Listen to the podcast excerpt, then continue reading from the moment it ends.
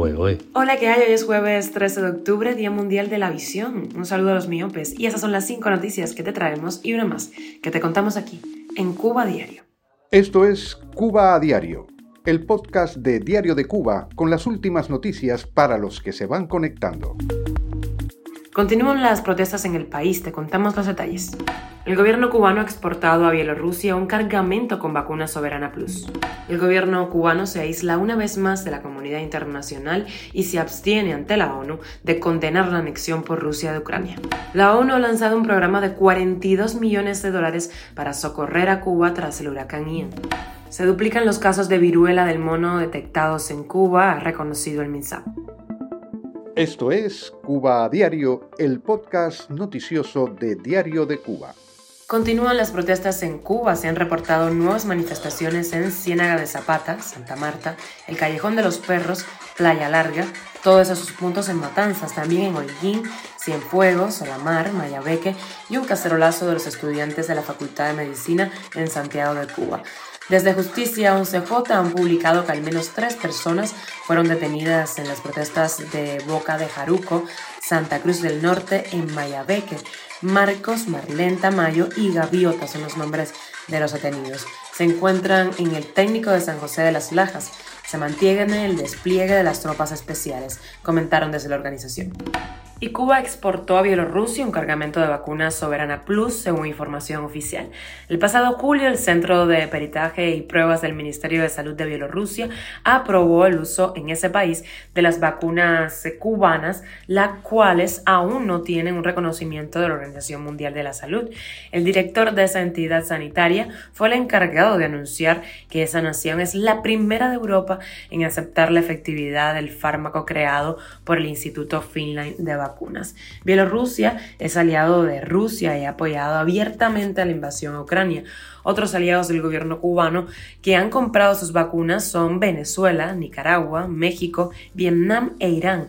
En junio de este año trascendió que el régimen de Nicaragua había pagado casi 50 millones de dólares a su aliado cubano por 7 millones de dosis de las vacunas anti-COVID. Cuba a diario. Y el gobierno de Cuba se abstuvo ante la ONU en una votación que condenó a Rusia después de pronunciarse a favor de varias resoluciones en apoyo a Moscú en las últimas semanas. La mayor parte de la comunidad internacional condenó al Kremlin por su invasión de Ucrania. Solo cuatro países se unieron a Rusia para votar en contra de la resolución. Son Siria, Nicaragua, Corea del Norte y Bielorrusia. ¡Qué sorpresa! La ONU presentó el miércoles un plan de acción de 42 millones de dólares en el que espera apoyar a unas 800.000 personas afectadas en Cuba por el huracán Ian, especialmente en Pinar del Río y Artemisa, tanto a corto plazo con ayuda de emergencia como a medio plazo para reparar esos daños profundos. El plan apoyaría la respuesta en la vivienda, la salud, la educación, la seguridad alimentaria y el acceso al agua potable y la electricidad. Para financiar el plan, Naciones Unidas ha destinado ya una partida de casi 8 millones de dólares de su Fondo Central para respuesta a emergencias y casi 4 millones del presupuesto destinado a su equipo en Cuba.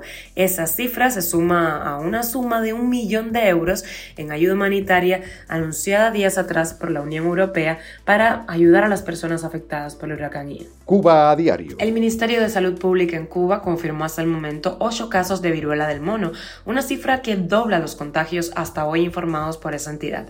Todos son adultos, seis son hombres y dos mujeres. El último contagiado divulgado por las autoridades sanitarias corresponde a un sanitario de 26 años de Cienfuegos que tuvo contacto directo con el tercer caso reportado en ese mismo territorio. El tercer caso fue una mujer de 27 años eh, y los dos previos un cubano de 60 años residente en Estados Unidos y un turista italiano de 50 años según los reportes oficiales. Este último falleció días después de dar positivo a la enfermedad en Cuba. La Organización Mundial de la Salud declaró esta enfermedad como una emergencia de salud global el 23 de julio, cuando se reportaron más de 16.000 contagios en 75 países del mundo.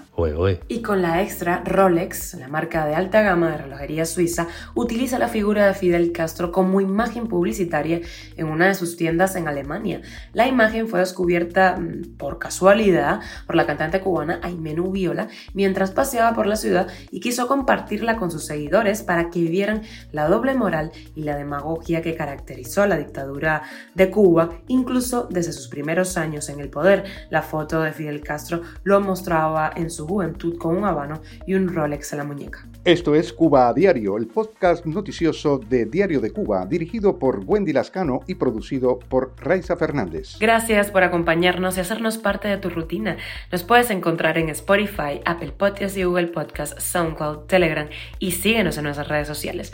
Yo soy Wendy Lascano, que pases un feliz jueves.